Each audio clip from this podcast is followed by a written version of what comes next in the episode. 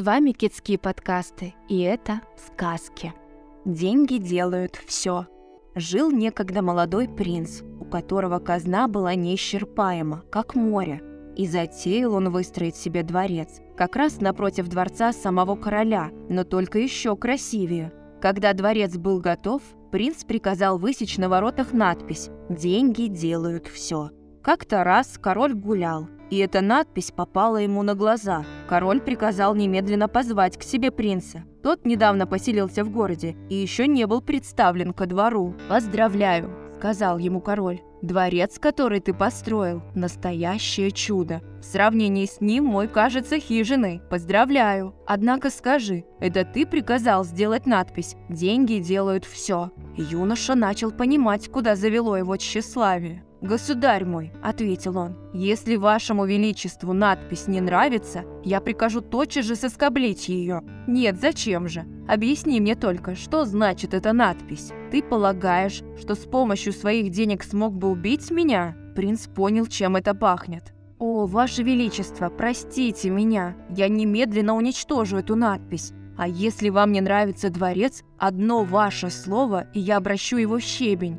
Я же сказал, что нравится. Пусть себе остается. Но уж если ты считаешь, что с деньгами все можно, докажи мне это. Даю три дня сроку. Сумей за это время поговорить с моей дочерью. Сможешь? Женись на ней. Не сможешь? Прикажу отрубить тебе голову. Согласен? Отчаяние охватило принца. Он не ел, не пил, не спал. День и ночь думая только об одном. Как спасти свою голову? Увидеть дочь короля не было никакой надежды. Она жила в замке под охраной ста солдат. На второй день принц сел писать завещание. Пришла в тот день к юноше его кормилица, старая мамка. Она ухаживала за ним, когда он был ребенком, и принц отставил ее жить во дворце. Увидев его печальным, старушка спросила, что с ним. Слово за слово он рассказал ей, в какую беду попал.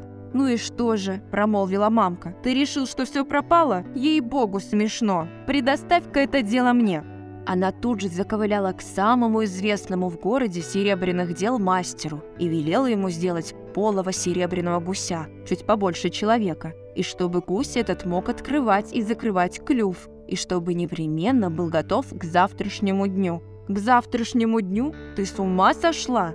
Воскликнул мастер. «Непременно к завтрашнему дню!» И старуха показала большой кошелек с золотыми монетами. «Возьми задаток, а завтра я вручу тебе остальное». Мастер даже рот открыл от удивления. «Ну, это другое дело», – вымолвил он. «Можно постараться». На следующий день гусь был готов. Не гусь, а чудо. Старуха и говорит принцу. «Возьми свою скрипку да полезай внутрь гуся. Как только мы будем на улице, начинай играть». И вот они отправились по городу. Старуха тащила за ленту серебряного гуся.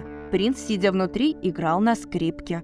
Люди от удивления рты открывали. Все спешили посмотреть на чудо. Докатился слух о серебряном гусе до замка, где жила дочь короля, и попросила она у отца разрешения взглянуть на старуху с гусем. Завтра истекает срок данной хвостунишки. Тогда сколько хочешь, выходи на улицу и смотри на гуся. Но принцесса уже слышала от кого-то, что на другой день старуха с гусем покидает город.